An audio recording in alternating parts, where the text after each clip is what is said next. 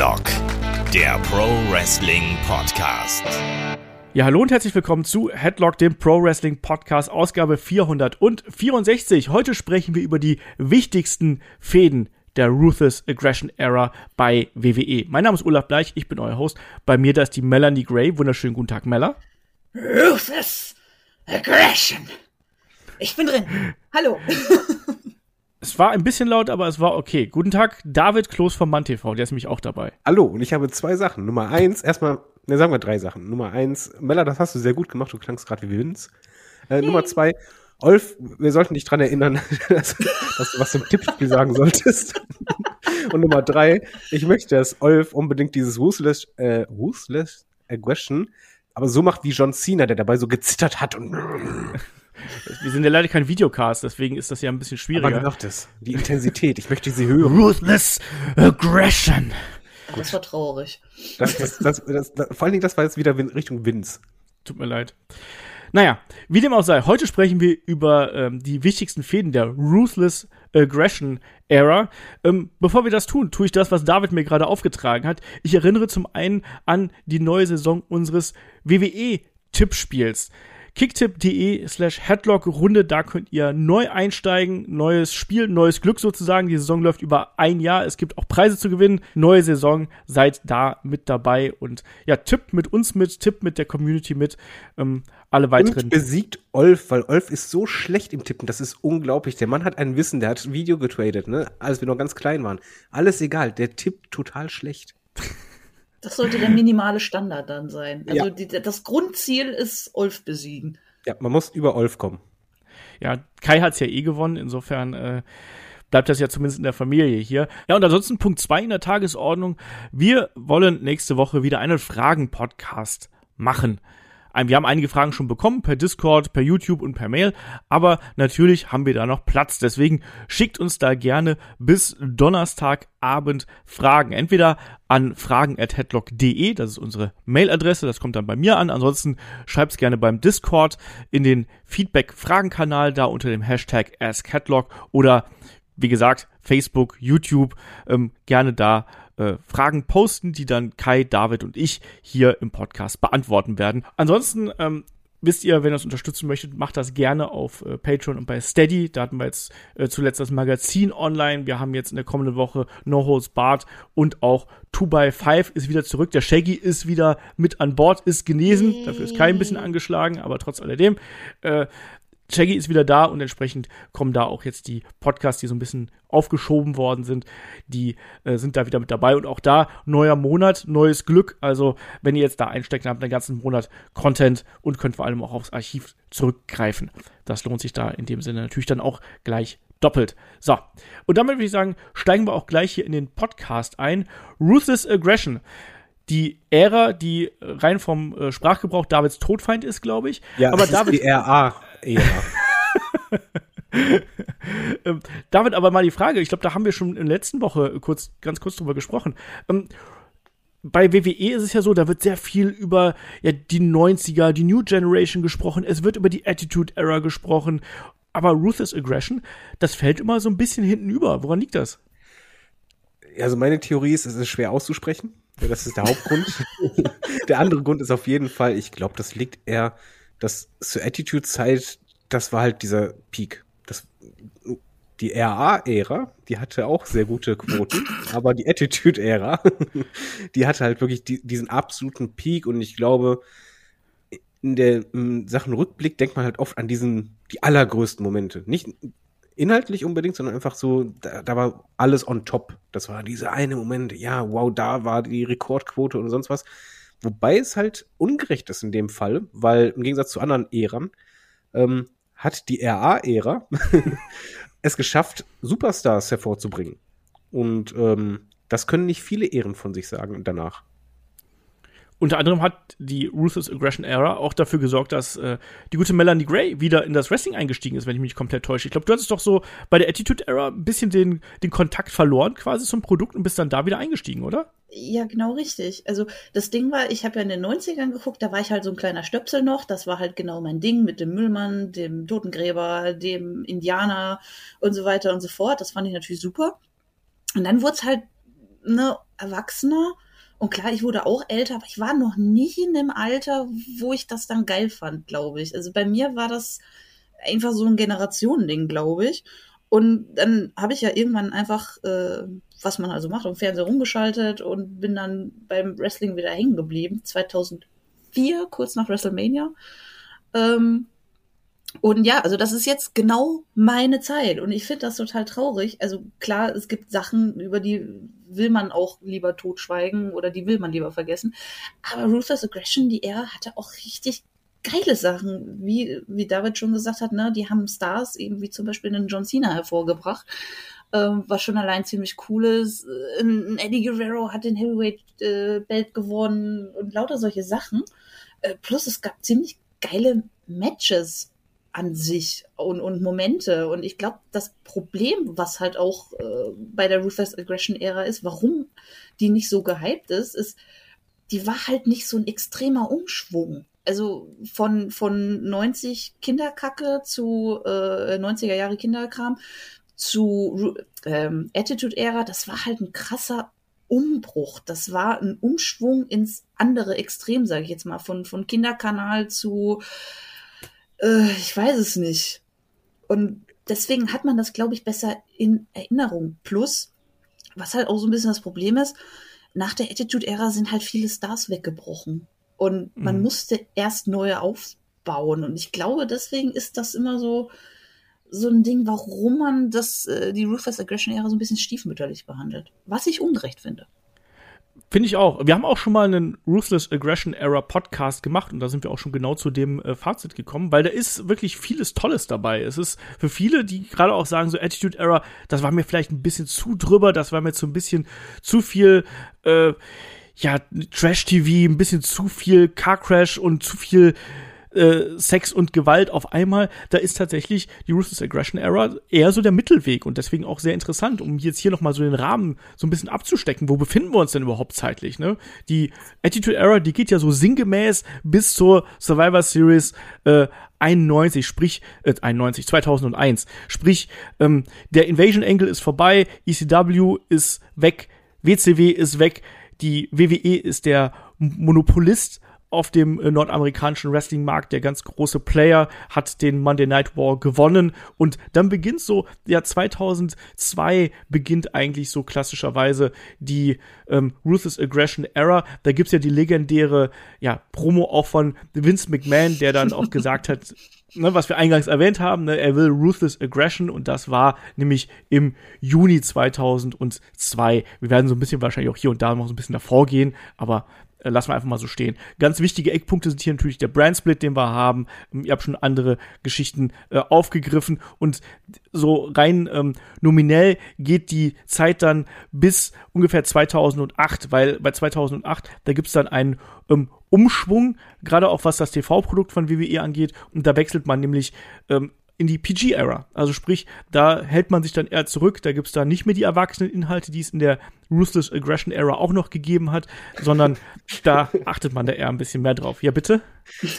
Ähm, ein, ein Tipp an die Hörer. Wenn ihr eine Party habt demnächst oder so und äh, ihr wollt ein schönes Trinkspiel machen, Stellt euch Pinchen hin und jedes Mal, wenn bei diesem Podcast der Begriff Ruthless Aggression fällt, trinkt ihr ein Pinchen. Ich glaube, ihr seid mittlerweile dann hackestramm, aber es oh, ist lustig. Bitte erzählt ähm, uns davon. Bitte, bitte ja. schreibt's auf Social Media, schreibt Olf eine E-Mail oder äh, schreibt's auf Discord. Wir möchten, aber, aber wenn ihr dann blau seid, das ist wichtig. all, all, all, mir fiel das halt gerade auf, weil ich kann es halt nicht aussprechen, weil ich habe Sprachfehler. Ähm, was, was ich aber noch sagen möchte, ist, du hast eigentlich was sehr Wichtiges gesagt. Die Attitude-Zeit war halt vorbei, der Invasion-Angle war vorbei. Und im Grunde, Grunde genommen hatte dann die WWE das Problem, das, das Interesse ließ in dem Moment halt nach dem Invasion-Angle, der halt nicht so doll war, langsam nach. Und es gab keinen Kontrahenten mehr. Und ich glaube, was man da gemacht hat, war, okay, wir müssen jetzt aus der Situation lernen, wir, wir brauchen irgendwas. Und was hat halt so gut funktioniert? Competition. Competition war halt damals gegen WCW, aber die gibt es halt nicht mehr. Was machen wir also?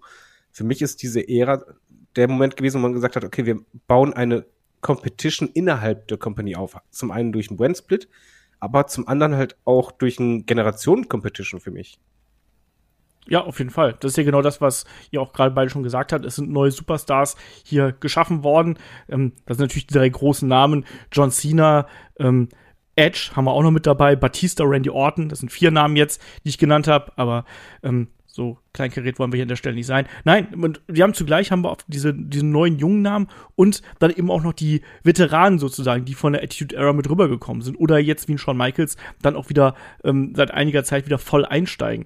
Ähm, das ist absolut wichtig. Ne? Shawn Michaels ist ja 2002 dann auch zurückgekommen und war dann jemand, der auch die Ruthless Aggression Era entsprechend mitgeprägt hat. Ähm, Brock Lesnar haben wir natürlich auch noch als jemanden, der ähm, zu der Zeit groß geworden ist. Da hatten wir ja auch letztens im Year One Podcast. Aber dann würde ich sagen, starten wir doch hier einfach mal durch. Und wie immer in solchen Podcasts haben wir es äh, relativ klar unterteilt. Wir starten mit so ein paar Honorable Mentions, wie man so schön sagt. Also auch wieder ein schönes Wort, wo ich mich leider auch schon verhaspelt habe.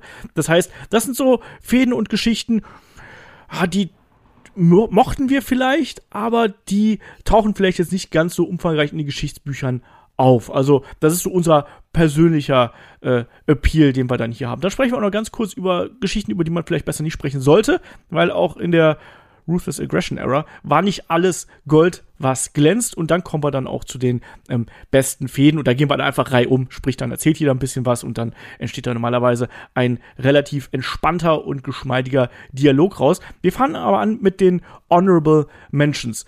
Und jetzt ist es wie immer wie in der Schule. Der äh, Olf, der geht um und sagt, Mella, Honorable Mentions, was fällt dir ein? Äh, äh, äh, Herr Bleich, ich, ich habe meine Hausaufgaben nicht gemacht. nee. ähm, Eigentlich müsstest du sagen, können Sie nicht einen anderen äh, dran nehmen. Ja, das habe ich früher gemacht. Stimmt. Oder, oh, jetzt habe ich vergessen, was ich sagen wollte. War auch immer gut, wenn man sich gemeldet hat und oh, dann ja. so, oh, jetzt habe ich es vergessen. Hm, ja, vielleicht fällt es ja wieder ein. Ja. Hm. Ähm, ja, ähm, eine Fehde, die man, ich hätte jetzt schon fast gesagt, ungern heutzutage in den Mund nimmt, aber das klingt irgendwie falsch. Ich mache es trotzdem.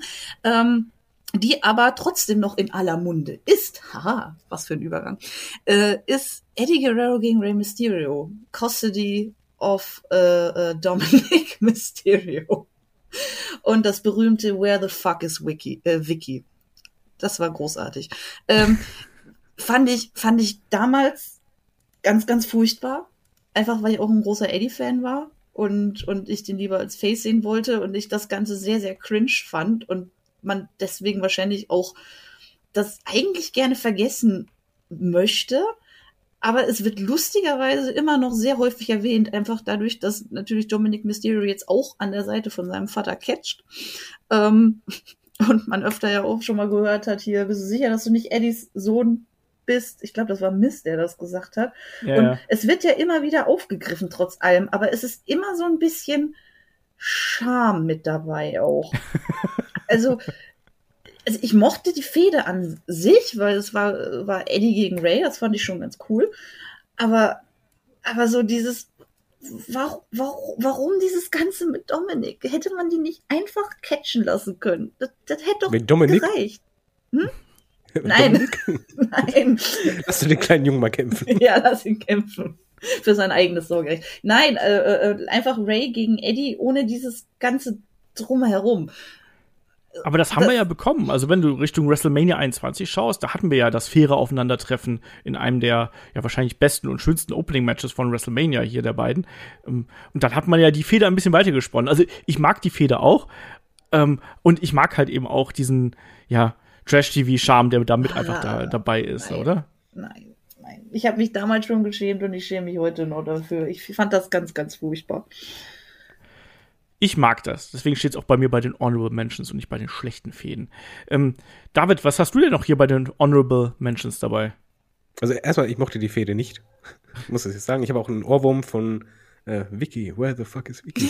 ja. ähm, was ich auf jeden Fall mochte, und das ist auch so eine Fäde, wo ich sage, ich glaube, diejenigen, die damals dort angefangen haben, Wrestling zu gucken, für die ist es kein, äh, kein Honorable Mention, sondern da ist es ein Highlight, aber für die anderen vielleicht weniger. Das ist MVP gegen Matt Hardy. Das war eine Fehde, die eigentlich sagen, nicht so viel Potenzial auf den ersten Blick hatte, wo du jetzt äh, sagst, oh, unbedingt, das will ich unbedingt sehen, aber wo einfach eine unglaublich gute Chemie war und wo ein MVP im Grunde genommen zum, zum Star greift, ist dabei und die über viele Wochen hinweg unterhalten hat.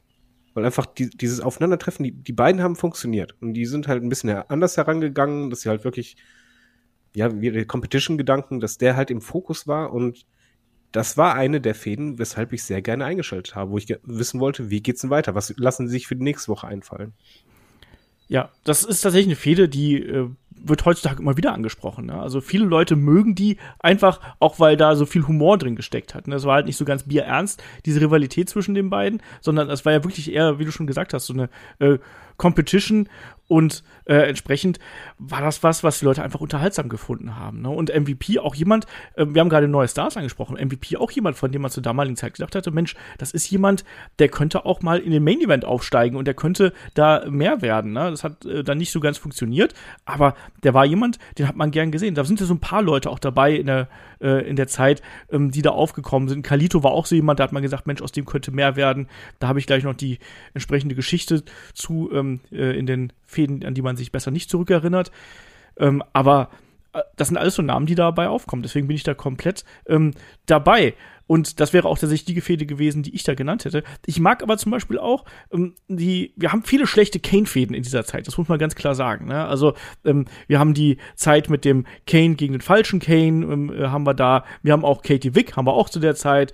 Wir haben auch noch ne, die äh, schwangere Lita und Snitsky und Kane und so. Also ganz, ganz schlimme Sachen, auf jeden Fall. Ähm, aber was ich zum Beispiel damals mochte, war die Story, wo Kane demaskiert worden ist. Äh, dann erstmal gegen seinen Tag-Team-Partner Rob Van Dam geturnt ist und wo dann auch äh, Shane McMahon damit eingegriffen hat. Weil ich finde, das hat gut zu diesem Monster-Charakter Kane gepasst, dass man den dann hier mit eingebaut hat. Und entsprechend war das eine Fehde, an die ich mich heute noch gern zurückerinnere und gerade dieses Demaskieren, auch wenn das damals ich weiß, dass sich damals sehr, sehr viele Leute drüber geärgert haben mit dieser Maske und der hat ja dann auch noch hinten so ein bisschen Haare gehabt und dann hat er Schminke gehabt und man hat irgendwie gesagt, ja, wir wollten den eigentlich irgendwie so entstellen, ne, dass der so ein bisschen noch monstermäßiger aussieht, als es ohnehin schon ist. Naja, hat man dann äh, relativ schnell fallen gelassen. Ne, dann ist nur noch die Kontaktlinse, die ja schon vorher da geblieben ist, ähm, ist einfach da geblieben, aber ansonsten war er dann ja quasi kahl geschoren, hat nicht mit Paint oder sonst irgendwas gearbeitet. Ähm, trotzdem dieser Moment, wo er dann diese Maske abgenommen hat und dann da durchdreht und äh, vor lauter Zorn Rob Van Dam schnappt und chokeslammt, fand ich geil. Und auch der dann wirklich, Kane, der dann über Wochen ja komplett durchgedreht ist und der auch zum Beispiel äh, Linda McMahon Piledriver verpasst hat, also Tombstone Piledriver, fand ich super. Hat mir super gut gefallen. Mella, du bist dran. Okay, wir gehen wieder rein um. Äh, äh, äh, ähm, ja, eine, eine Fehde, für die ich mich fast schäme, dass ich sie absolut großartig auch finde, aber eben auch so ein bisschen schäme, dass ich es tue, ist Edge gegen Matt Hardy. Dieses Real Life, äh, du hast mir meine Freundin ausgespannt. Das finde ich wieder geiles Trash-TV. Aber es war trotzdem auch so ein bisschen so unangenehm zu gucken, weil man halt wusste, oh, okay, ja. ähm, das ist halt wirklich passiert. Aber ich fand es so gut. Und ich, ganz ehrlich, Edge und Lita zusammen, das war geil. Und, und, und ich habe Lita so gefeiert, die jetzt plötzlich Schlampenlita war, aber, aber sowas von äh, in die Fresse. Das, oh, ich fand das großartig. Und wie die da rumgeleckt haben. Und oh, man, man hat es geliebt. war super. Man hat, ja, man hat's geliebt, sie zu hassen. Das war einfach so gut. Und ich habe mich jede Woche drauf gefreut. Und, und Matt Hardy, der, der eifersüchtige Ex, der wütende Ex. Oh, das war herrlich. Der unterlegene Ex. ja. aber ich finde auch ganz ehrlich, Lita hat besser zu Edge gepasst. Also ich, ich war da auch eher Team, Team Edge, muss ich sagen. Also das, aber das war so mein, mein schönes GZS-Set. Das hat mir gefallen. Da hatte ich Spaß dran. Ja, Nomad ist eigentlich fast schon geschwächter rausgegangen. Aber es war ein fantastisches Ding. Ich werfe jetzt mal in den Raum, wo jetzt zum Beispiel Kai jetzt schon die Augen verdrehen würde alles mit Vince McMahon gegen oh. ähm, DX gegen Gott. Ja. Gegen, jetzt einfach, wo es halt früher Vince gegen, gegen Austin gab, gab es halt ähm, Vince gegen äh, HBK, gegen Gott und gegen die Ex-Reunion und ich gebe es zu, ja, Olf sagt es auch, äh, doofe Zeit. Die, die Ex-Reunion damals, das war für uns ein riesiger Grund einzuschalten. Also mein, meine Frau war komplett getriggert, äh, direkt mal T-Shirts geholt, die sündhaft teuer waren. Es war natürlich irgendwie peinlich, na, na, na. Nein, es war halt lustig. Wir, wir hatten jede Woche, hatten wir richtig Bock auf War, wenn dann das Intro kam, dann einfach nur gedacht, die Intros waren sehr cool zu der Zeit. Ähm, immer nur gedacht, ey, was machen die diese Woche? Und da war halt sowohl eine Intensität dabei, aber halt auch super Humor und Vince McMahon gegen Gott. Ich, wie oft habe ich es gesagt, diese Promo, diese Storyline, ich fand das so cool und nein, ich schäme mich nicht dafür, weil das war halt unterhaltsam und ich mochte es einfach. Das ging halt über so viele Jahre, dass du immer dieses Gefühl hattest, ja, Vince gegen HBK, gegen äh, Triple H auch mal, und halt gegen DX und was können die sich gegenseitig antun. Das war für mich eine der großen Fäden, die sich halt durch diese Zeit gezogen haben. Ja, das begann ja 2006 und hat sich ja dann eine ganze Zeit lang gezogen. Ich, ich mochte es halt nicht. Ich fand, dass manches war, ja, das war witzig und so, aber ich fand das immer drüber. Und da haben wir, glaube ich, auch schon in diversen Podcasts drüber gesprochen. Ähm, äh, die Barbecue-Party am SummerSlam war super. Das, ja, ja. ist so witzig, weil ich habe halt die DX da erst so richtig kennengelernt. Also ich wusste, die gab's schon mal, aber ich hatte halt, wie gesagt, die Attitude-Ära komplett übersprungen. Ähm, und dachte so, verdammt, was hast du alles Geiles verpasst? Und ich war auch mehr als unterhalten davon, muss ich ja. sagen. Ja. Die Imitation allein schon. Ja. Das war auch geil. Oder halt, wo die, äh, wo die quasi über, übernommen haben, das Mikrofon verändert haben. Ey, das war super. Genau, und wir wissen seitdem Sommer Vince 2006. Ja. Oder dann haben sie auch den, äh, den Jet haben sie doch angesprüht. Ja. das äh, Gebäude haben sie auch angesprüht, wenn ich mich nicht komplett täusche. Fantastisch. Ja, das Gebäude, das war fantastisch. das war super. Aber ich muss sagen, an der Stelle kann man vielleicht auch so eine Fehde, über die man nicht so viel spricht, hier einwerfen. Ich weiß nicht, ob das einer von euch dann auch in den großen Fäden hier mit äh, reinbringen wollte. Ich finde auch die Fehde gegen Rated RKO ist was, was man ja, total doch mal unbedingt erwähnen sollte. Ich glaube, das ist auch was, was äh, das geht so ein bisschen unter, weil es nie so dieses riesengroße Blow-off-Match bekommen hat. Aber das war auch eine richtig geile Fehde. Äh, nee, ich wollte nur kurz was einwurfen. Ich fand generell äh, Rated RKO ein ziemlich geiles Tag-Team. Punkt. das war's schon. ja, nee, nicht Punkt, Ausrufezeichen. Die beiden haben halt super funktioniert. Du hattest halt den Opportunisten und dann halt äh, so. Äh, Wendy war ja im Grunde genommen so das B-Team von den beiden für mich. Also das war halt so der zweite, aber der halt total gut reinpasste und ähm, der daran auch gewachsen ist und immer wieder auch Zwistigkeiten zwischen den beiden und es waren so richtige Assis, die du aber mochtest zu hassen und die Ex hattest du halt Top Baby Faces dagegen. Ähm, eigentlich mag ich nicht zusammengewürfelte Tag Teams. Hier hat man es aber lang genug gemacht und äh, es wirkt halt irgendwann auch richtig. Ja, also das ist ja letztlich dadurch so ein bisschen zu kurz gekommen, weil sich ja Triple H da äh, wieder mal eine schwere Verletzung zugezogen hat. Na, auch hier den äh, Oberschenkelmuskel damals gerissen, wenn ich mich nicht komplett täusche. Und dadurch ist ja quasi diese Fehde deutlich kürzer geworden, als es dann tatsächlich ist. Und Shawn Michaels war dann relativ schnell wieder solo unterwegs. Ne? Und deswegen muss man hier das Programm quasi abschneiden.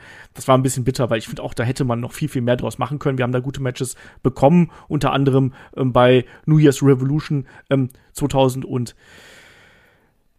müsste das gewesen sein dann schon. Der Wechsel müsste dann, ja, doch müsste 2007 gewesen sein. Und ähm, da gab's, da gab's halt richtig gute, äh, ne, die Möglichkeiten waren da. Letztlich ist es dann daran gescheitert, dass eben die Verletzung dazwischen gekommen ist. Aber äh, auch eine Geschichte, die ich hier noch einwerfen möchte. Und ich muss dazu sagen, die Sache mit Vince McMahon gegen Gott, ich weiß, wir hatten das auch mal im Adventskalender, wenn ich mich nicht komplett täusche. Wenn Shane zur Seite geht, ist so großartig. Also ähm, das sind auf jeden Fall äh, so ein paar Geschichten, ähm, die wir jetzt hier auf jeden Fall noch äh, aufbringen können. Genauso auch kleinere äh, Storylines, vermeintlich kleinere Storylines. Ich würde auch Eddie Guerrero gegen JBL zum Beispiel hier mit reinnehmen als so eine Story, die die ähm, Ära extrem geprägt hat. Oder Jericho gegen Christian von mir aus auch. Auch so, so eine Geschichte, die wir hier häufiger gehabt haben, die ich sehr mochte, muss ich dazu sagen. Ähm, aber ähm, ich glaube, dann können wir vielleicht auch ganz kurz einmal den Sprung rüber wagen, ähm, da wo das äh, Wasser vielleicht nicht ganz so, äh, was Wasser vielleicht ein bisschen trüb ist und wo es vielleicht auch nicht ganz so äh, gut schmeckt. Lass mal hier zu den Sachen kommen, die vielleicht auch in der Ruthless Aggression Era einfach richtig schlecht gewesen Kommen sind. Kommen also wir zu Kane. Ich, ja, ich habe es ja gerade schon gesagt. Ne? Da waren schon ein paar merkwürdige Sachen dabei, oder? Äh, und alle haben mit Kane ja. zu tun gefühlt. Es war halt Kane. Ich sag mal so, macht, macht ihr Kane? Ich, ich nehme mal lieber was anderes. Nee, wir hatten ja, ich hab's ja gerade schon gesagt, also wir hatten ja da diverse äh, peinliche Geschichten äh, in der Fehde mit ähm, Triple H zum Beispiel, Sache mit Katie Vick, wo Triple H in den Sarg gestiegen ist und hier äh, ein bisschen, ne, da was mhm. angedeutet hat. Alles andere als geil. Ähm, die Sache mit Lita auch damals mit Sinski, auch das war richtig, äh, richtig albern, äh, wo die, wo Lita ihr Kind verloren hat. Oh. Snitsky war auch super. Fremdschäd-Charakter. Ja, es, es, es war schwierig, aber ich glaube, man hatte eh ein bisschen in, in der Zeit so einen Gefallen gefunden an, an Leichen. äh, ich, weil ich sag mal, für mich so eine Storyline, wo ich denke, huch, schwierig, die hatte ich auch schon mal im Podcast erwähnt, es ist halt äh, Tori Wilson, äh, Don Mary, äh, wo es halt Oh um den Vater Gott. ging, um Al Wilson Oh Gott. dann oben ohne Heirat und dann gab's halt noch, dass der im Sarg lag, während die sich geprügelt haben und oh meine Gott, nochmal. Das war schwierig. Ja, schwierig auch, da schmeiß ich hier noch was rein. Äh, wir kennen Kurt Angle eigentlich als die Wrestling-Maschine und als den Olympic Gold Medalist me- äh, und solche Sachen. Aber wisst ihr noch, als er Chamel gestalkt hat, 2005? Ja. Stalken geht immer gut bei WWE. Fun funktioniert auch immer. Ist immer ein Burner. Ja, das ist so, wie, wie auch, wir haben, ja, als wir letztens noch mal alte Nitro-Folgen gesehen haben, wisst ihr noch, wo Goldberg angeklagt worden ist, dass er Miss Elizabeth äh, gestalkt hat? Auch das gab's mal, aber das ist eine andere Geschichte. Ähm, solche Stories generell. Mella, hast du noch was, was du lieber aus deinem Gedächtnis äh, tilgen möchtest, was die Ära angeht? Gefühlt alles, was mit Heidenreich zu tun hat. Heidenreich und Michael Cole. Den gab es nicht. Ja, zum Beispiel. Oder auch generell die, die Legion of Doom, die, Oh die neue. Also alles, was damit zu tun hat. Ich weiß, es ist jetzt keine Fehde, aber, aber alles, was mit dieser, dieser Neuauflage der Legion of Doom zu tun hat, möchte ich einfach komplett. Heidenreich gab's nicht. Punkt. Ja, aber, aber nicht alles. Der, der, der, der allererste Entrance, wo die zurückkamen, der war geil. Den gucke ich mir nämlich gern oft an. Ja, Das okay, war's aber dann, auch das, schon. das eine Highlight lasse ich dir. Das war schon. Ja, es, es, es gab viele Fremdschämen-Sachen während der Zeit. Auch was ich total wirklich zum Fremdschämen fand, weil das ähm, Shelton Benjamin damals mit seiner Oh Gott, ja. Big Mama immer rauskam. Äh, by the way, auch bei On a Pole haben wir das. Ja. Möchte ich reinwerfen. Ganz, ganz, ganz äh, schwierig, weil es hat auch einfach gar nicht funktioniert. Und äh, oi, oi, oi, da hast du dir auch nur die ganze Zeit gedacht, warum? Warum? Ja. Der, der Typ war so gut. Warum macht ihr das Er denn? konnte nicht reden. Aber, aber warum, warum dann sowas richtig, richtig Klischeehaftes aus dieser, dieser äh, Kiste rauskramen? Ja, natürlich nehmen wir äh, eine dicke Afroamerikanerin, ähm, die äh, Mundwerk hat wie sonst was. Und mit dem Kopf wackeln muss dabei immer mit der Hand. Ja, auf und mit der Hand gestikuliert Ja, ja. wild und mit ihrer Handtasche zuschlägt hinter den Gegnern und hei, hei, hei, hei. Ja, Ähm, Wo packt ihr denn Vince McMahon gegen Donald Trump hier rein? Ist das für euch, ist das noch eine Highlight-Fehde für euch? Oder ist das eher was, was in die schlechte Kategorie fällt? Ähm, haben wir immerhin auch ein äh, WrestleMania-Match bekommen, wo Vince McMahon sich danach äh, Karl hat scheren lassen. Äh, das war super. Also diese Fehde, man weiß ja in etwa, was man zu erwarten hat. Da erwartest du halt nicht High Class, da erwartest du halt wirklich GZSZ mit schlechter Schauspielerei und over the top, aber es hat total funktioniert bei uns damals. Die Ratings gingen hoch. Ich weiß noch, dass wir wirklich auch Bock hatten, immer einzuschalten, so von wegen, was passiert jetzt? Weil die Situation war ein bisschen surreal. Du hast halt Vince, diesen Milliardär, dieser reichste Mann ever. Ja.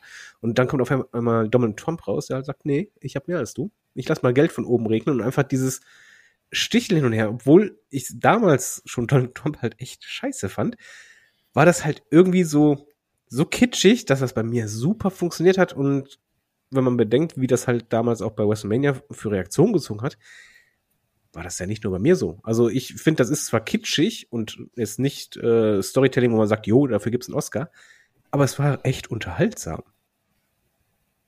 Ja, also hm. hm. schaut mal bei WrestleMania 23 rein. Also ich wollte eigentlich nur sehen, wie halt irgendjemanden endlich der Kopf rasiert. Ja, wird. natürlich. Also, das, das war alles, alles drumherum war, war nee. Ach, Das, das komm. Match war egal. Aber ich, ich mochte es auch. Äh, Donald Trump hatte eine gute Szene. Äh, damit meine ich jetzt nicht diese super schöne Clothesline. äh, sondern als er äh, als der Boogeyman kam und Donald Trump einfach nur ein Sandwich wollte. das mochte ich. Oh Mann. Generell, was ich auch in der Zeit mochte, das hatte man bei fast jedem größeren Pay-Per-View, diese Backstage-Comedy-Segmente. Und sei es einfach nur wegen Damn.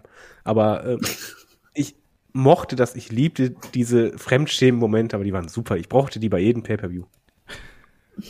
Okay. lassen wir einfach mal so stehen und kommen dann zu den Highlights. Und ähm, wenn David gerade schon so im Rede Redefluss ist, dann will ich ihn auch gar nicht äh, großartig abhalten. David, deine erste wichtigste Fehde, die du hier äh, in deinem Kalender stehen hast. Ich nehme jetzt mal was, was äh, ihr nicht nennen würdet als, Nummer eins. Das ist für mich ähm, Trish Stratus gegen Mickey James. Wait a minute, wer, wer sagt, dass ich das nicht als Nummer eins nehmen würde? oh, David. Weil du auf muskulöse Männer mit Sixpack stehst. Ja, wie Randy Orton, aber deswegen kann ich trotzdem Frauencage geil finden. So. Ähm, Das ist ein Wespennest, David. Das ist Ja. äh, Mellas Lieblingsmatch. Also Ja. eins davon. Eins davon. äh, sie, sie hat ja noch Liter. da kann man auch was machen, mitmachen. Aber das möchte ich halt herausnehmen, einfach deshalb. Ähm, ich ich finde die RA-Ära, die war halt ähm, nicht eine Revolution wie damals die Attitude Era, sondern es war eine Evolution und bei den Frauen gab es aber die Revolution, weil da gab es halt äh, nicht nur, äh, wie sagt man das, äh, jede Menge ähm, Obst und Gemüse in runder Form zu sehen, äh, sondern halt auch echt gutes Wrestling. Und ähm, die, die Damen haben dann auch wirklich auch mal Zeit bekommen und auch richtige Storylines, die nicht alle, es gab sehr viele komische Sachen, wie gesagt, vorhin haben wir schon erwähnt, ähm, aber es, es stachen halt welche heraus. Und Trish war auf jeden Fall eine, die da rausstach. Und die Fehde mit Mickey James war für mich die erste, die so richtig Big-Time-Feeling hatte. Das war eine lange, richtig gut auf, ähm, ja, aufgebaute Fehde und Geschichte, die dann perfektes Finale hatte, auch wenn es gebotcht wurde am Ende. Ähm, aber die, die Story dahin, der Weg dorthin und du hattest wirklich bei, bei dieser Fehde das Gefühl, da ist jetzt keiner, der sagt, früher hat man das halt gerne gesagt, auch wenn es weh tut, aber ist halt so Pinkelpause. Gab's da nicht, sondern einfach, oh, ey, ich will wissen, wie es da weitergeht. Und das war richtig großartig und nicht nur, weil halt die WWE eine sehr coole Stelle im Match gestrichen hat aus dem Network. ähm, das Ding hat einfach funktioniert und es hat Reaktionen gezogen, wie ich meine, es bis dahin noch nicht bei einem Frauenmatch gab. Oder bei einer Frauenfehde. Das Ding hatte Big Time Feeling und das ist für mich deswegen prägnant, weil das war der Vorreiter dafür, wir haben andere Fäden, dass es halt heute so ein Frauenwrestling in der WWE gibt, wie es das gibt. Weil es hat funktioniert, das war Money. Ja, das war natürlich das Match bei WrestleMania 22, um hier den äh, Kontext mit reinzubringen. Und Mella, das hatten wir ja auch schon im Match of the Week vor gar nicht allzu langer Zeit, wenn ich mich Richtig. nicht täusche. Richtig, richtig. Ja, äh, nee, also ich, ich gebe dir da hundertprozentig recht. Das war genau so, wie du es gesagt hast. Das war das erste Mal, zumindest gefühlt, dass man dieses Big-Time-Feeling hatte und dass man Frauen auf dem Schirm hatte, ohne dass äh, nur gebrüllt wird, Puppies. Und ja, also ich glaube auch, ohne das gäbe es Frauenwrestling in der WWE heute nicht so, wie es das gibt. Also ohne das wäre es vielleicht nicht zu einer Revolution gekommen. Gut, das ist vielleicht ein bisschen übertrieben, aber zumindest nicht in der Form. Vielleicht auch nicht so schnell, in Anführungszeichen. Ich glaube, da können wir dann auch gleich noch Trish gegen Lita mit reinwerfen. Auch das war eine extrem wichtige Fehde, die auch, ähm, auch in der Ruthless Aggression nochmal äh, einen Höhepunkt erreicht hat. Also ich glaube, diese beiden Stories äh, der Frauen, ähm, die waren da extrem prägend für das äh, Geschehen. Und ja, also muss man hier an der Stelle auf jeden Fall nennen. Mella, du bist dran. Ja, ich hatte ja vorhin schon angesprochen, ähm, äh, geht ja auch, gibt ja auch sehr viele coole Momente in der Ruthless Aggression Ära. Und einer davon ist eben der Titelgewinn von Eddie Guerrero und dementsprechend muss ich da Eddie Guerrero gegen Kurt Angle beziehungsweise Los Guerreros gegen Team Angle sagen. Was heißt, ich muss, ich möchte. Und hat ja 2003 quasi schon äh, angefangen und kam ja Eddie zurück und hat mit Chavo geteamt, äh, waren dann ja auch Champions. Ähm, und Eddie hat dann eben Angle bei WrestleMania 20 ist gegen den angetreten, nach, nachdem er eben äh, äh, Brock Lesnar besiegt hatte. Und was ein bisschen schade war, war halt, dass Angle sich dann ähm, verletzt hat, so, so dass das so ein bisschen ja kurz kurzlebig war. Aber was ich dann auch wieder cool fand, dass sich daraus äh, die Sache mit JBL quasi entwickelt hat, der dann eben für Angle quasi eingesprungen ist. Und ja, also auch JBL gegen Eddie Guerrero, also dieses ganze, ganze, äh, äh, ähm, diese ganze Eddie-Fehde zu der Zeit, das fand ich alles ziemlich cool. Also die hat mich gepackt. Kann ich komplett verstehen. Also Eddie Guerrero auch absolut prägend für die Zeit und ich möchte da gerade noch mal so ein bisschen was unterstreichen beziehungsweise hervorheben, was du gesagt hast, weil ich finde gerade diese Tag Team Zeit ähm, der SmackDown 6, die wir damals gehabt haben mit Rey Mysterio und Edge, ähm, Angle und Benoit und eben den Guerreros, gerade dann auch also zu dieser Zeit des ersten Brandsplits bei SmackDown, das war eben absolut geil. Also was die für Tag Team Matches abgeliefert haben und äh, Einzelmatches, auch die Fehde Angle gegen Benoit zum Beispiel, die er da mitgeschwelt hat, dann eben was was was Mella gerade angesprochen hat, dass quasi daraus dann auch mehr oder weniger eine, eine weitere Fehde äh, ausgebrochen ist, dann womit man quasi einen Background gehabt hat. Äh, auf diese SmackDown Six quasi mit Angle gegen Guerrero ähm, und auch andere natürlich, auch Benoit und Edge haben sich ja tolle Matches geliefert. Ähm, Rey Mysterio und Angle auch Leute, die eine tolle Fehde gehabt haben, aber vor allem tolle Matches. SummerSlam 2002 erinnere ich da nur an der Stelle dran. Also da ist so viel auch Wrestling-Expertise mit dabei in der Zeit. Ne? Es war nicht nur so, dass da die Stories so geil gewesen sind, sondern da waren auch einfach sehr, sehr viele krasse Matches, weil wir, das haben wir schon eingangs angesprochen, diesen Generationen Konflikt so ein bisschen gehabt haben. Wir hatten die jungen Leute, wir hatten die alten Leute und wir hatten vor allem ganz viele Leute, die so in ihrer Prime gewesen sind und da absolut fit gewesen sind und die haben die Zeit da eben mitgeprägt. Deswegen möchte ich hier auch noch mal diese SmackDown 6 unbedingt mit hervorheben, weil das ist halt eine coole Zeit gewesen, muss man sagen. Ja. Und äh, wenn wir da gerade schon bei Kurt Angle sind, glaube, da müssen wir auch hier Kurt Angle gegen ähm, Brock Lesnar nochmal hervorheben, weil auch da natürlich sehr viel Intensität drin gewesen ist.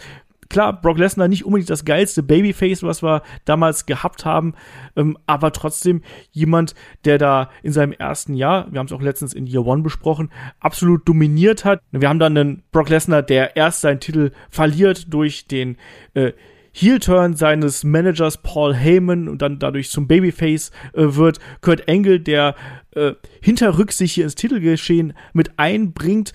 Paul Heyman, der dann auf die Seite von Kurt Angle geht, weil da ist natürlich das, das Gold, ne, ganz klar.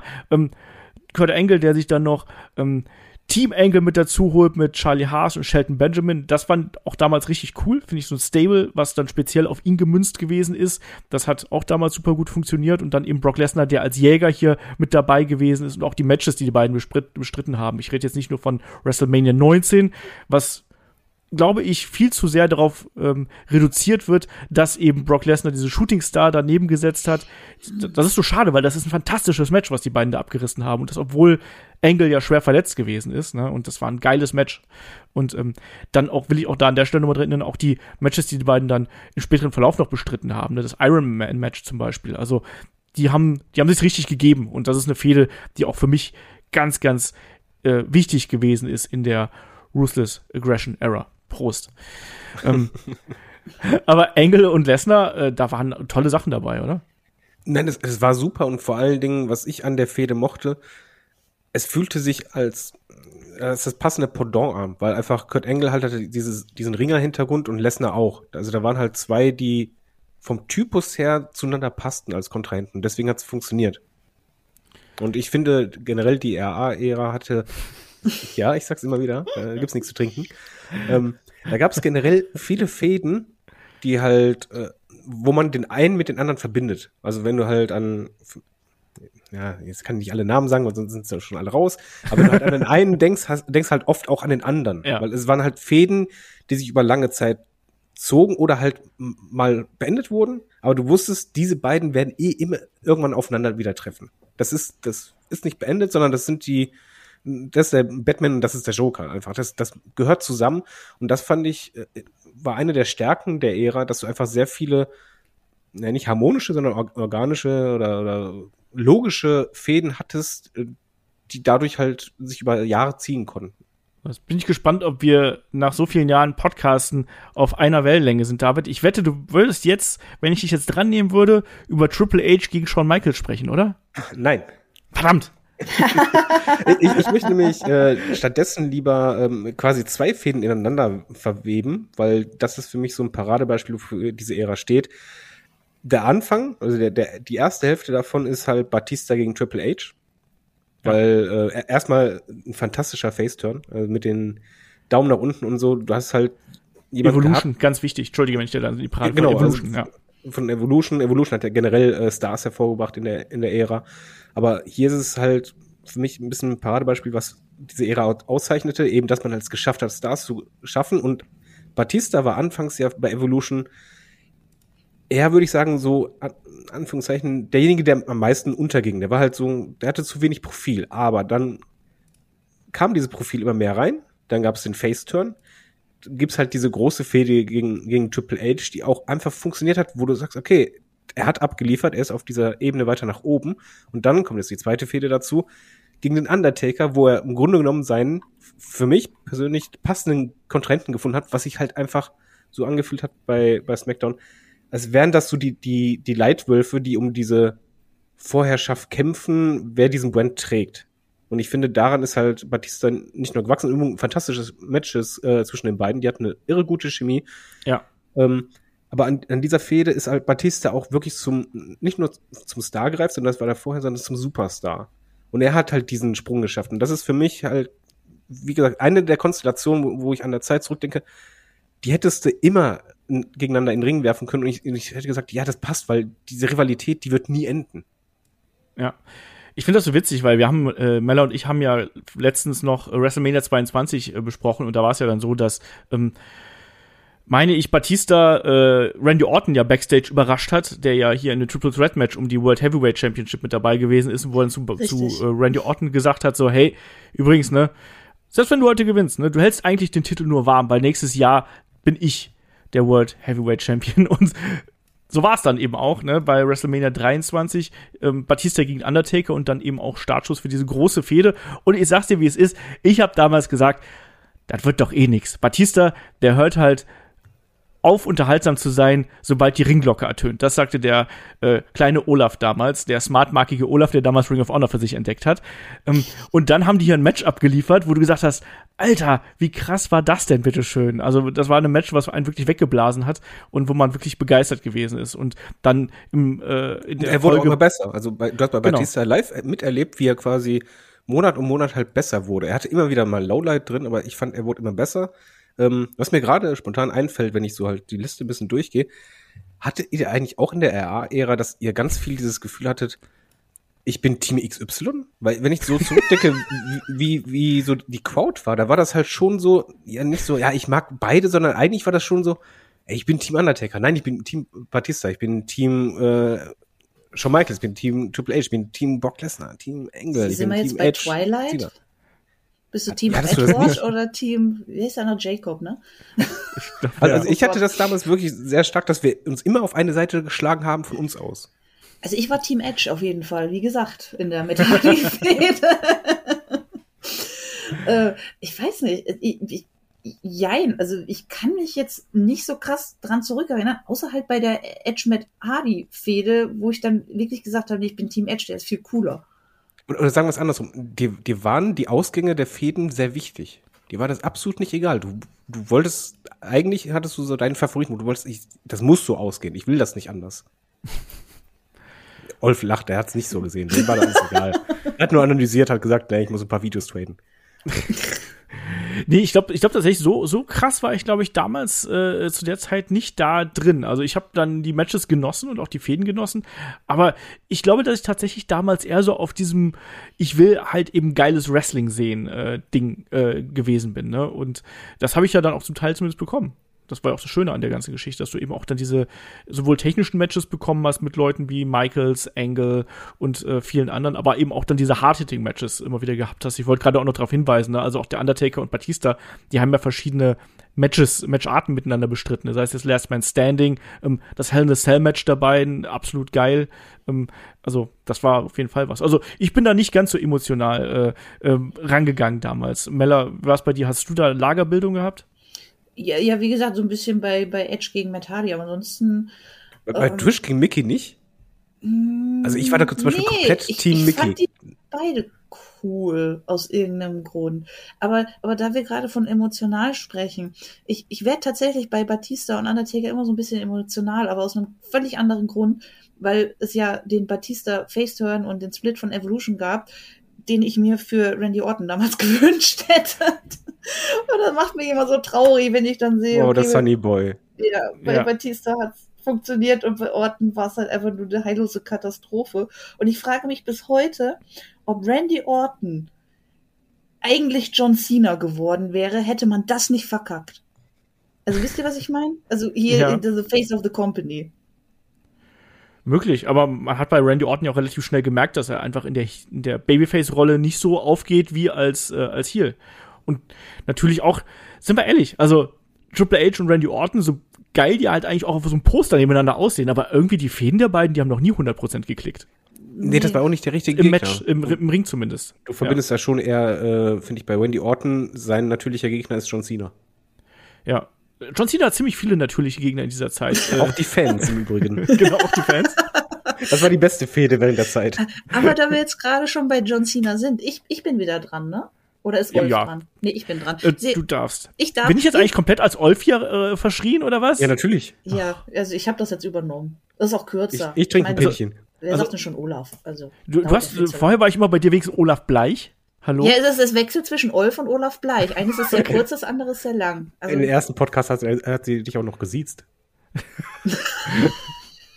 ja. das halte ich Weil für eine Lüge. Headlock Episode 1 an. So, John Cena gegen Edge. Punkt.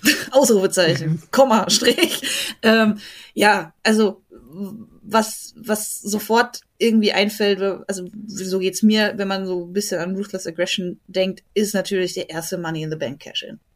Also Ja. das, das ist immer so, und ich krieg auch immer noch wirklich Gänsehaut, wenn ich dran denke, weil das einfach so cool war, ähm, dass, dass Cena da so, so äh, halbtot die Elimination Chamber überlebt und, und Edge casht das Ding ein und, und die Halle rastet aus und ah, herrlich. Herrlich, herrlich, herrlich, herrlich. Ähm, äh, Cena hat ja dann äh, äh, ähm, äh, Titel beim Royal Rumble auch gewonnen, äh, 2006? War das 2006? 2006, du hast vollkommen recht, 2006, richtig. Oh, ich bin gut. Äh, äh, Sie ähm, Olaf. Ja, sie Olaf sie. Dann hatte man ja auch so ein bisschen Angst, ne, dass, dass die Fehde mit Edge jetzt, jetzt äh, an Fahrt verliert. Aber ging ja dann weiter und, und äh, ging auch bis in den Sommer hinein, äh, wo, wo dann auch der Titel gejagt wurde. Äh, ähm, und dann hatten wir dieses, dieses Tables, Letters und Chairs Match bei Unforgiven, wo, wo Cena auch quasi Edge mit seinen eigenen Mitteln in seiner Paradedisziplin quasi geschlagen hat. Und die sind ja auch, glaube ich, unfassbar oft aufeinander getroffen in der Zeit. Also, Ja, war aber nie langweilig. ja, eben. Ich wollte gerade sagen, war aber auch immer geil irgendwo. Also ei- einer der natürlichen Feinde. Da wären wir wieder. Ja. Im Übrigen gab es noch einen anderen coolen Moment bei äh, ECW One Night Stand, Ja, natürlich. Ja, klar. wo, wo Edge mal eben kurz äh, Cena weggebombt hat und alle, alle so Danke. Und ähm, du, du hast was Wichtiges gesagt. Ich, ich finde halt, die, die Ära, die hat halt nicht nur viel geprägt, sondern halt auch ermöglicht, sie halt das, das Frauenmatch, aber ich glaube, wäre der Cash-In von Edge durch jemand anders passiert und auf eine andere Art, ich glaube, die Fans hätten dann halt nicht so, so Bock drauf auf, auf diesen Money in the Bank. Der, der war danach heiß ohne Ende, weil du einfach wusstest, wie cool sich das angefühlt hat, dieses allererste Mal. Und dann halt der Opportunist, das passte zu diesem Charakter. Das, es hat halt Edge ge gestärkt, aber es hat halt einfach eine neue Komponente in WWE reingebracht, die wir Fans halt nicht mehr vermissen wollen. Ne? Ja, also der generell der, auch wie ich es eingangs gesagt habe, ne, der Aufstieg von Edge hier wirklich dann auch von einem, ich sag mal guten Mitkader zu einem absoluten Main Event Player ähm, in der Zeit absolut wichtig, ne? Und dadurch hattest du eben auch so eine ähm, absolut gestackte Card einfach, ne? Du hattest so viele Leute, die da etabliert gewesen sind und wo du einfach durchrotieren konntest und die größtenteils auch noch alle wirklich im Ring richtig gut gewesen sind und zum größten Teil auch alle eine gute Chemie miteinander gehabt haben, ne? Und Und er hatte den besten Entrance. Ja, also, Also von der Musik her war das, äh, Entschuldigung, wir- wir- kommen ja die ganze Zeit über Fäden, ich weiß, ist nur ein kurzer Nebensatz, aber die Entrances-Musik äh, von den meisten zu der Zeit war richtig, richtig gut. ja, Ja, das sowieso. das gehört auch dazu, klar. Also bin ich dabei. Ich meine, wir hatten auch zu der Zeit natürlich die genialen Leute wie ein Great Khali zum Beispiel, der auch zu der Zeit gekommen ist. Und Es war fantastisch. Oh, ich möchte noch mal ein das schön. Punjabi Prison Match. Los, do it, WWE. Kommt schon. Ja, Einmal dieser noch. Schlag von oben auf Undertaker, wo Undertaker dann umkippt und dann, jo, danke. ja. Nee, auch, auch Edge gegen Undertaker natürlich auch. Dann, äh, das ist dann schon sehr ausgehende ähm, äh, Ruthless Aggression Era. Aber auch das muss man hier, glaube ich, mit erwähnen. Und ich möchte aber jetzt auch noch mal so ein bisschen zurückgehen, weil wir haben jetzt schon über Rated RKO gesprochen, wir haben über viele Fäden und Stories gesprochen, die bei Randy Orton nicht so funktioniert haben. Aber eine ganz wichtige Fäde für ihn war auch, und da hat mich gewundert, dass Meller das nicht angesprochen hat. Das wäre Ähm, als nächstes gekommen. Ich hatte es noch auf der Liste. So ist es nicht, Olaf Bleich. Ja, komm, dann, dann macht das mal. Sie beiden. Genau. Ja, Randy Orton gegen Mick Foley, also Randy Ja. Orton, der, der Legend Killer.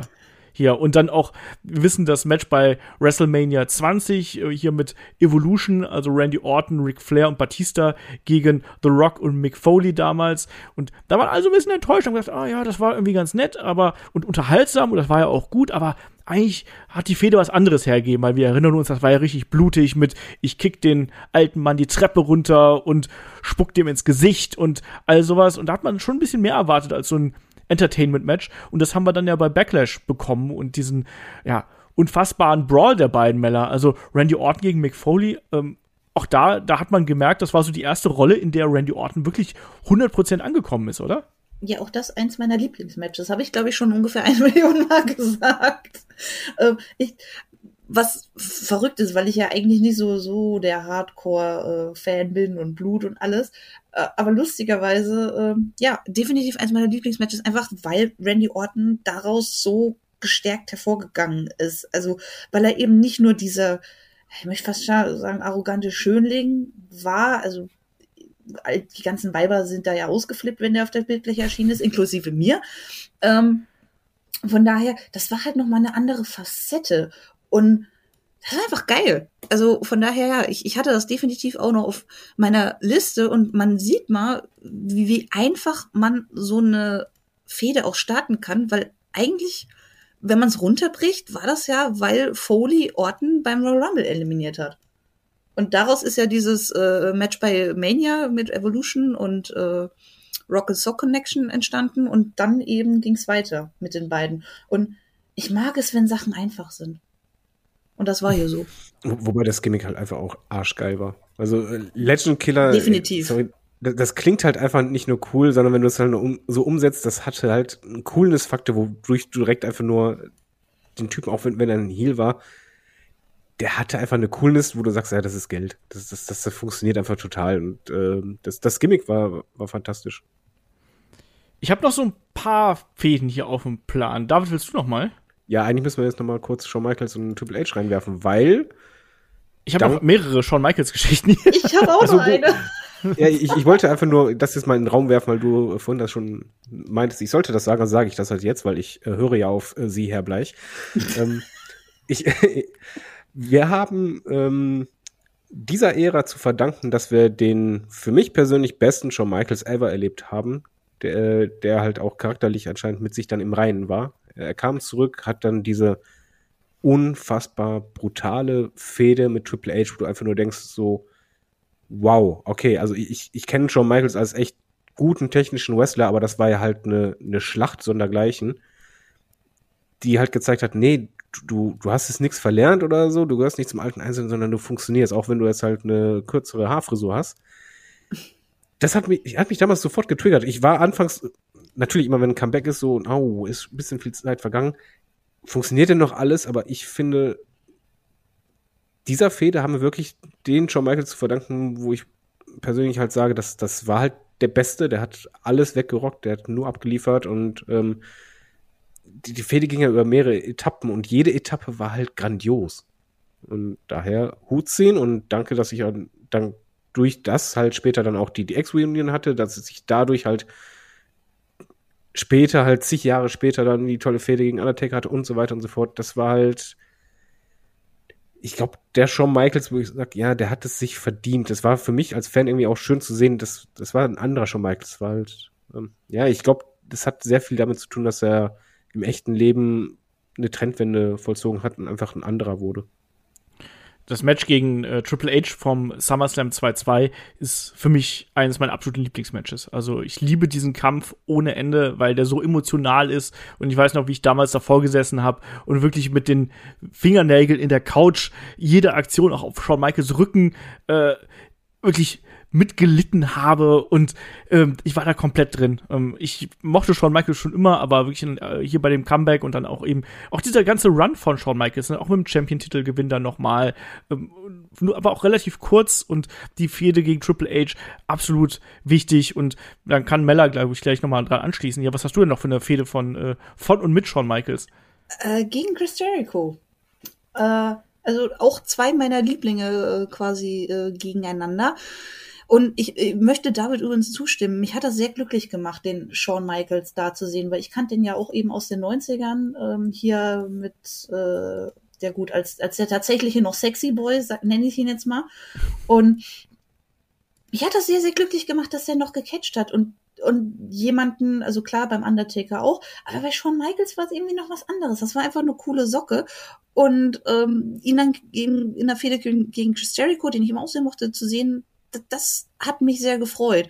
Und Jericho hat ja damals so verlauten lassen, ja, er sei der neue Shawn Michaels und ähm, Rhabarber, Rhabarber. ähm, was in der Midcard war, aber einfach nur alles weggebombt hat. ja.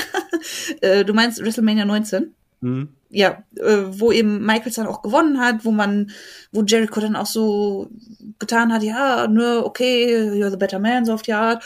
Und ja, dann aber mit ihm eine heiße Fehde gestartet hat, weil es eben doch nicht so war.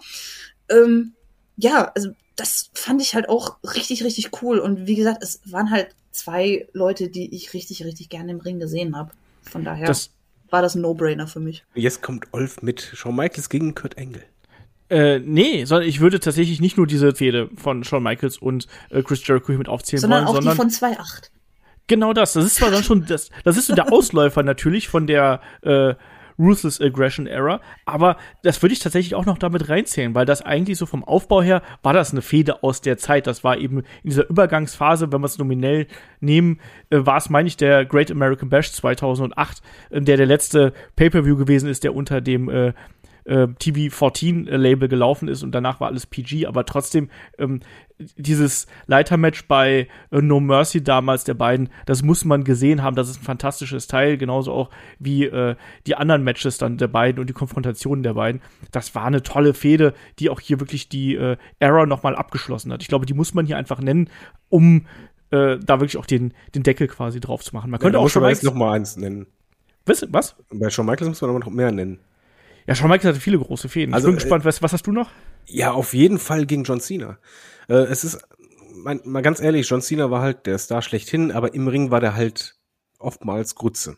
Das waren halt diese Classic-Matches, wo du halt gesehen hast, uh, nicht so sauber, Big Time Feeling ja, aber dann kamen die Five Moves of Doom und Ende.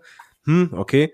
Und dann kommt schon Michael und sagt einfach so, nö, ich hol mal aus dir richtig was raus. Und äh, sowohl bei WrestleMania, ich glaube 23 war das, als auch bei War, und das war auch noch 2007, sprich, wir sind noch in der Ära, unfassbar gute Matches und vor allen Dingen Matches, wo du gedacht hast, das ist gerade John Cena, gegen den er kämpft, das kann nicht so gut sein, doch ist es. Also ich glaube, das hat zum Beispiel auch einen John Cena stark geholfen an Reputation. Ähm, und es hat vor allen Dingen gezeigt, was Shawn Michaels eigentlich für ein Ringgott ist, was der aus anderen Leuten rausholen kann. Weil mal ganz ehrlich, das Match bei War damals, ich weiß noch, wir waren komplett perplex.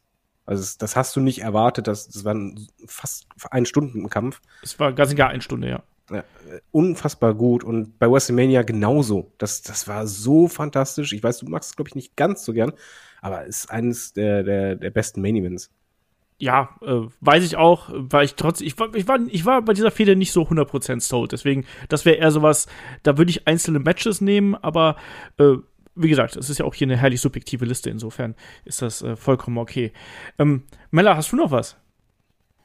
Ich glaube, ich bin dann durch. Also ich, das Schlimme ist, ich habe mir so, so ein paar Sachen aufgeschrieben und so, und dann habe ich erstmal wieder gemerkt, es gab schon verdammt viele geile Feen. Also ja. möchte ich nochmal anmerken ich hoffe auch, dass wir da so ein bisschen Lust gemacht haben. Schaut da ruhig mal irgendwie in die alten Sachen rein, weil da ist wirklich viel Cooles dabei. Da ist auch einiges an, an Crap dabei, aber da ist auch wirklich viel Tolles dabei. Ich pack hier noch äh, zum Abschluss noch so eine äh, übergeordnete Fehde. Wir haben schon den Brandsplit angesprochen, also sprich eine große Fehde war auch Raw gegen SmackDown, aber selbst innerhalb der Brands war ja nicht immer alles äh, Friede, Freude, Eierkuchen. Und da möchte ich an die äh, Fehde zwischen Steve Austin und Eric Bischoff äh, erinnern damals. Ne? Eric Bischoff, der zur WWF zurückgekehrt ist und dann mit Steve Austin hier Co-General Manager von äh, Raw gewesen ist, die sich nie so ganz vertragen haben, was erstmal so ein bisschen in Richtung, wie soll man sagen, Wettbewerb äh, gestartet ist. Ne? Ich kann mich so an, an Trinkwettbewerbe erinnern zwischen den beiden, wo es dann hinterher dann auch einfach um den Job ging. Ne? Und wo es dann bei der Survivor Series 2003 hieß, Team Bischof gegen Team Austin. Und ähm, ja, Steve Austin, der dann als letztes Mitglied in seinem Team hier neben Booker T, Baba Ray Dudley, Devon und Rob Van Dam ausgerechnet Shawn Michaels hier äh, rekrutiert quasi, der sich auf die Seite von äh, Steve Austin stellt. Und das, obwohl ja quasi äh, Shawn Michaels sich damals, ja, das, das letzte Match vor seiner äh, Verletzungspause war ja ausgerechnet gegen Steve Austin. Also eigentlich waren das zwei, da hat man gedacht, ah, die so zusammenpassen, ne? Und dann ist das eben ein langes Match und ein blutiges Match auch, wo Shawn Michaels am Ende kämpft mit dem Löwenherz, was er eben immer gewesen ist, wo es einen Eingriff gegeben hat hier ähm, durch Batista, wenn ich mich nicht komplett täusche. Und dann am Ende ist es tatsächlich so, dass dann Randy Orton äh, den Sieg für Team Bischof klar macht und Steve Austin wird dann hier eben entlassen in der Position. Und ja, das fand ich richtig, fand ich richtig geil. Also ich fand die Fehde richtig gut und ich fand auch, äh, allein jetzt mit den Namen, ne, wie viele Namen wir jetzt quasi hier in diesem einen Segment und beziehungsweise in der einen kurzen Fehde ähm, da nochmal verpackt gehabt haben, finde ich ganz wichtig und auch gerade nochmal hervorzuheben, dass auch gerade dieser, diese Dualität der Brands da auch eine große Rolle immer gespielt hat damals noch. Und da wurde nicht nur munter hin und her gewechselt, wie es gerade gepasst hat, sondern da war das eben auch noch ein großes Thema. Das haben wir auch schon ein paar Mal angesprochen. Oh ja. Ich glaube, das, das ist das nicht eigentlich ein bisschen die größte Geschichte von der Ära? Weil für mich war die Ära so, ähm, der Brandsplit war ja wirklich, dass du, du hattest zwar zwei Shows, aber trotzdem gab es da auch, ja, und das gab es wirklich, dieses Team SmackDown und ich bin Team War wo du halt doch wusstest, ja, das ist so meine Lieblingsshow. Das war nicht so, ja, ich mochte beide gleich. Das gab es nicht, weil War war einfach so richtig die große, nicht nur die, die Big Men, sondern halt auch so ein bisschen die, die großen Stories, während du halt wusstest, bei SmackDown, das hatte einen anderen Spirit. Das hatte äh, meistens auch der bessere Wrestling. Äh, und du hattest halt auch Wrestler, die für diese, ja, diese Seite auch, die repräsentiert haben. Also John Cena war für mich halt immer Mr. War. Das war halt War. Das ist gar kein Problem. Und bei SmackDown war es halt wirklich so Undertaker oder Batista. Das, wer trägt diesen Brand? Also ich finde schon, dass das ein Punkt war, der halt sehr, sehr gut funktioniert hat und über viele Jahre. Das stimmt. Ich habe ganz vergessen, übrigens in den schlechten Stories hier auf eine Sache zu verweisen. Wisst ihr noch, als John Cena angestochen worden ist von Jesus? ja. Bitte was? Ja. Oh. Ich hab's verdrängt. Ja, sei froh. Wir können so froh sein, dass wir John Cena noch haben. Der ist doch mal hinterrücks mit Messer niedergestochen worden. Ja, wir hatten auch eine Limousine, die explodiert ist. Ich wollte gerade sagen, wir können auch froh sein oder auch nicht, dass wir Vince McMahon noch haben. Wobei die Storyline aber echt, oh Gott, hatten wir Bock drauf. Muss man mal ehrlich sagen. Ja, lass mal jetzt einfach mal so stehen hier. Ich habe ich hab's vergessen gehabt in dem äh, in dem Roundup da zu erwähnen, aber ich wollte es nicht komplett außen vor lassen. Ähm, wenn ihr jetzt sagen müsstet, das ist eure Fehde, das ist diese diese Storyline hat für mich ähm, Ruthless Aggression absolut geprägt und die ist vielleicht auch für mich persönlich die wichtigste und schönste emotionalste. Welche wäre das denn? Kurz sacken lassen diese schwierige Frage. David. Eine alleine ist es nicht. Das, das kann ich nicht machen. Aber ich würde sagen, ähm, wenn, wenn es zwei Fäden gibt, die für diese Ära stehen, dann ist es halt auf jeden Fall Edge gegen Cena. Das ist für mich die große War-Fehde. Und Undertaker gegen Batista. Das ist für mich die große Smackdown-Fehde. Mella? Ich, ich kann das so schlecht äh, an, an der Fehde festmachen, aber ich habe halt zwei Momente, sage ich jetzt mal, die für mich so Ruthless Aggression prägen. Und das ist einmal eben Eddie Guerrero, der, der Titelgewinn vor allem, und die umliegende Fehde, nenne ich jetzt mal, und eben auch John Cena gegen Edge. Also definitiv. Einfach wegen diesem Cash-In und, und die Fehde drumherum. Das, das war einfach der Moment. Das, das kennt jeder, das weiß jeder und jeder kriegt sofort Gänsehaut. Ähm, wenn alle schon meine Regeln brechen, dann breche ich die auch. Ähm, ich würde auch sagen, John Cena gegen Edge, da, da geht halt nichts dran vorbei. Ich finde aber auch Shawn Michaels gegen Triple H extrem wichtig, weil das einfach auch mit dem DX-Reunion und diesem ganzen Story-Arc, der da drumherum geht, ist, glaube ich, auch was, was da extrem wichtig gewesen ist. Und eben, äh, was wir zuletzt gehabt haben, ähm, der Battle of the Brands, auch das darf man, glaube ich, hier echt nicht unterschätzen und so unter den Tisch fallen lassen. Aber ich glaube, wenn wir eins hier ganz gut jetzt rausgearbeitet haben, ist, dass da einfach viele, viele tolle Geschichten dabei gewesen sind, die sich auch durchaus noch lohnen, die nochmal nachzuholen und wo auch wirklich starke Matches dabei rumgekommen sind. Und an der Stelle natürlich wie immer der Hinweis, ne, wenn ihr bei uns bei YouTube unterwegs seid oder im Discord, schreibt uns da gerne, was wären denn eure Lieblingsfäden aus der Zeit, was sind so die Momente, die euch da besonders mitgenommen haben. Ähm, da sind wir natürlich auch mal sehr neugierig drauf, äh, das zu lesen. Und das, äh, wenn wir hier schon in Erinnerung schwelgen und euch da ein bisschen mitnehmen, dann könnt ihr uns auch mitnehmen. Ich finde, das ist ein fairer Deal. Ähm, ja, ansonsten, David, willst du noch abschließend was hier zu dem Thema sagen? Nein, Herr Bleich. Frau Gray, möchten Sie noch was dazu sagen? Ja, für alle, die unser illustres Trinkspiel mitgemacht haben, nur für euch. Die sind nicht mehr dabei. Ruthless Aggression, Ruthless Aggression, Ruthless Aggression. Und spätestens jetzt liegt er unter den Tisch. Ich wünsche euch einen schönen Tag. Prost. Ich, ich hoffe, ihr habt den Podcast abends gehört und müsst nicht hier mit dem Kater den ganzen Tag verbringen. Naja. Ähm, wir sind dann auf jeden Fall durch hier mit dem äh, Hauptthema und ganz wichtig, in der kommenden Woche, da gibt's hier einen Fragen-Podcast. Das heißt, wenn ihr uns Fragen stellen möchtet, dann schickt uns die gerne an äh, fragen.headlock.de oder kommt einfach bei uns auf den Discord und postet die da in das äh, Feedback-Fragen-Forum unter dem Hashtag AskHeadlock. Und die werden wir dann sammeln und entsprechend dann äh, kommende Woche beantworten. Und natürlich haben wir nächste Woche dann auch noch die Preview zu WrestleMania Backlash und ganz viel Content auch noch auf Patreon und Steady. Also freut euch darauf. Wenn ihr uns unterstützen möchtet, dann tut das gerne, damit wir auch weiterhin hier so wunderbaren Content liefern können. So. Weiß gar nicht, wollt ihr noch was sagen? Wollt ihr noch was singen? David, willst du noch was singen? Du hast schon gefragt. Ich möchte auf jeden Fall, dass in Zukunft, wenn eine Ära entsteht, man einen Namen nimmt, den ich aussprechen kann. ist ja furchtbar. Mella, finaler Gruß an die verkaterten Hörerinnen und Hörer. Vergesst nicht beim Tippspiel mitzumachen. Sehr gut. Und Olf zu schlagen. Genau, Genau. das ist nicht so schwer. Egal. Ich sag wie immer Dankeschön fürs Zuhören, Dankeschön fürs Dabeisein. Wir hören uns bei der Preview zu WrestleMania Backlash. Macht's gut, bis dahin. Tschüss. Ciao. Tschüss.